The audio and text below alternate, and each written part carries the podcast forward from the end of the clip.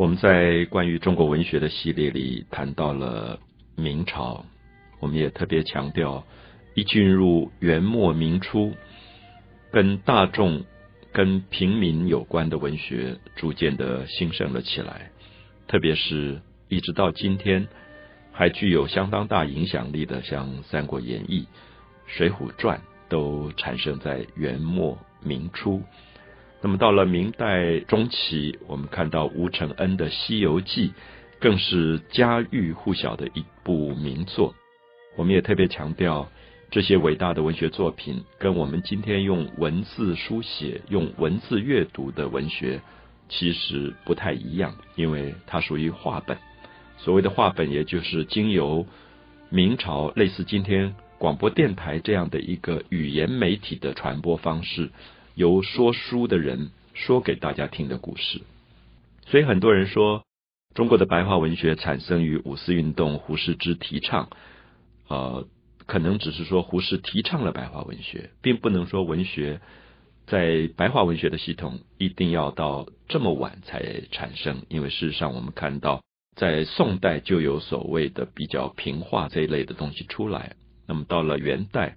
经由戏剧跟小说。大众的口语已经直接影响到文学作品，所以这里当然说明一个很明显的事情，就是由知识分子、社会的上层读书人所控制的文字这个东西，它的影响力慢慢要衰退了。可是，在过去我们看到一个社会里面，只有百分之二的人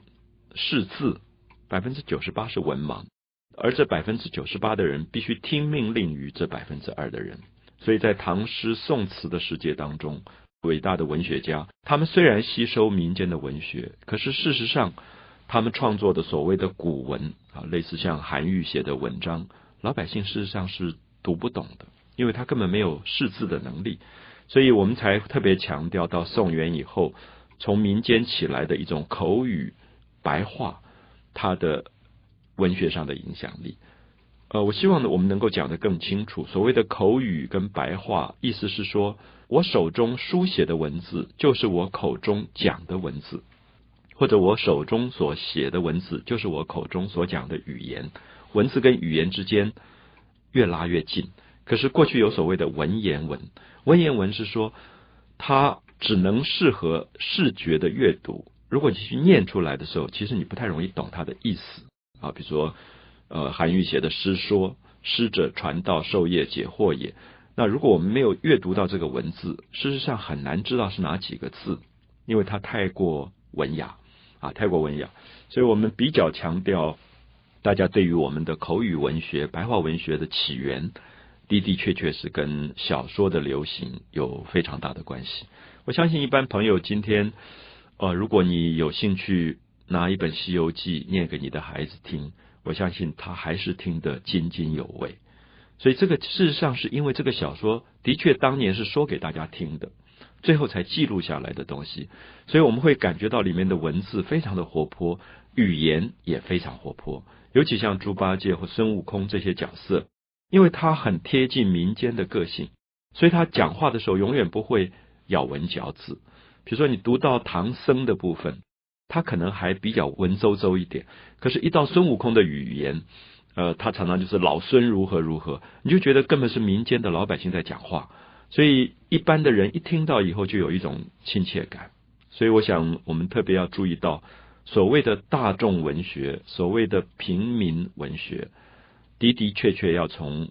老百姓的生活里面出发，这个语言才能够有魅力，才能够活泼。所以我们特别强调明代的几部重要的小说，呃，也包括大家比较少接触的一本《金瓶梅》。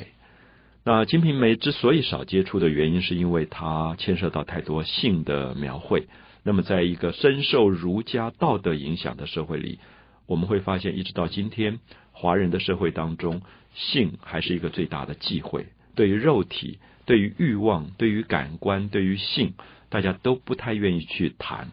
可是我想大家都了解到，不谈并不表示不存在。一个社会里面可能充斥着各种欲望的性的刺激，满眼看过去，包括牛肉厂，包括槟榔西施滩，其实里面有很多的欲望跟性的元素。可是，也许上层的文化假装视而不见，不太愿意去碰触这个问题。所以从这个角度，我们也特别提到《金瓶梅》这部小说其实是有意义的，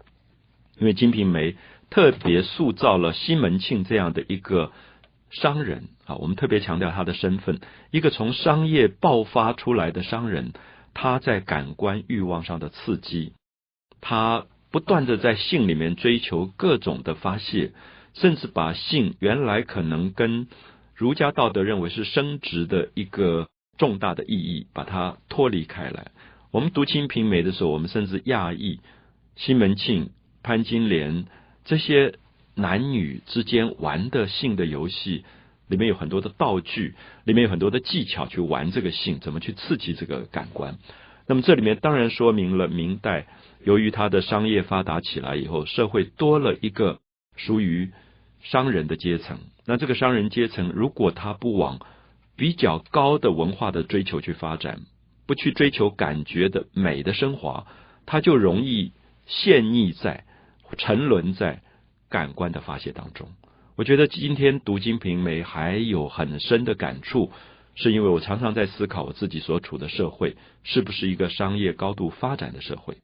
而这个商业高度发展的社会，我们社会的商人阶层是不是能够把感觉提高到美的层次，而不是沉沦？升华跟沉沦是不同的。我们每个人都有感官，性的欲望其实也是天生的，不可能没有。可是这个欲望可以升高，可以升华成比较美的表现。可是如果它堕落沉沦到比较皮肉上的刺激、感官上的刺激。到最后，可能连玩的人自己都不快乐，也不开心。所以《金瓶梅》其实阅读起来最大的感触是，